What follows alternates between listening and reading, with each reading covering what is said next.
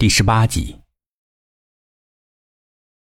王航听到 K 分析的案件，更加的惊恐，眼睛里面写满了恐惧。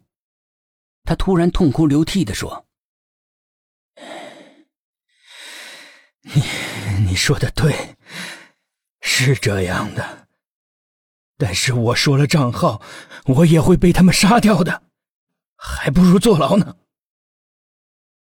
”K 站起来。将帽子往上拉了拉。你以为你不说，他们就不会杀你？像你这种办事不力的，他们是不会留的。卡不就是这么死的吗？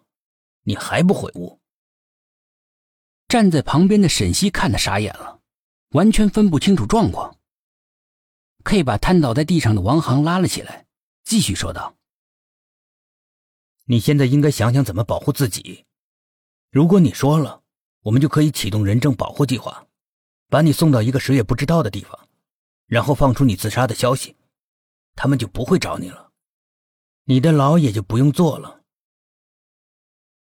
K 站在屋子里面环绕了一圈，你的屋子能卖不少钱吧？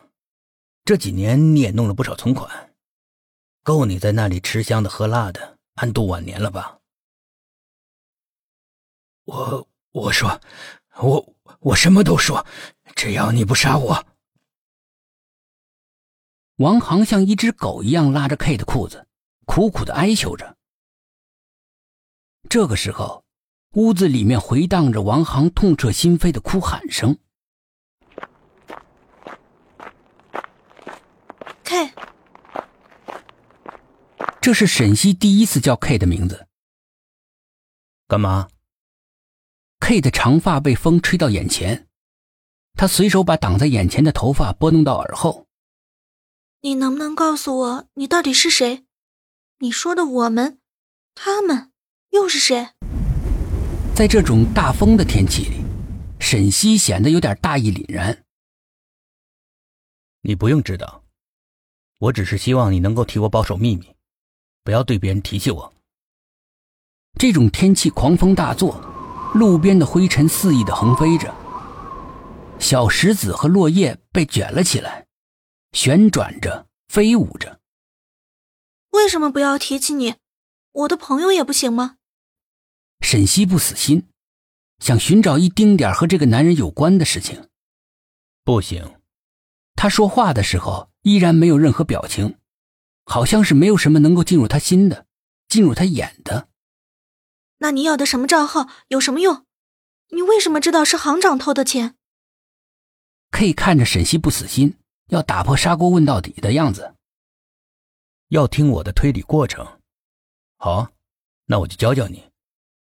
首先，听你的描述，这四个人在警察的问话中就已经暴露了端倪。那个胡青在听到“男朋友”这个字眼的时候，推眼镜这个动作就说明。他在意这个字。如果何亮没有说谎的话，那么李小柯的不在场证明是成立的。其他三个人没有不在场证明。还有，何亮很努力的工作，但是没有升职，说明他和行长有过节。至于这个过节嘛，咱们去张阿姨那儿不就已经明白了吗？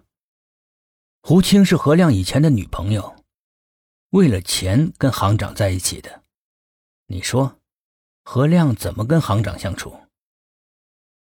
一口气说完了推理的过程，K 摸了摸沈西的头，嘴角微微上扬。这种笑容是沈西在他脸上从来都没见过的。那我已经告诉了我朋友你的事情，你见不见他？不见，走吧，一会儿要下雨了。不一会儿。天空中果然是乌云密布，下起了瓢泼大雨，电闪雷鸣的。路上的行人行色匆匆。夏天的暴雨总是趁人之危，猝不及防的给平静的世界带来冲击。叫你快点走，你非要问我问题。下雨了吧？现在根本就没有出租车，今天出门也没有开车。看着倾盆大雨。K 埋怨总是有十万个为什么的沈西，往出走嘛，还能怎么办？从你拿到账号的那瞬间，你就开始乐了，我看得出来。看见拿到账号的 K 那一刻，他深深的吸了口气，脸上没有笑容，但是上撇的嘴角就知道，他离他的目的又近了一步。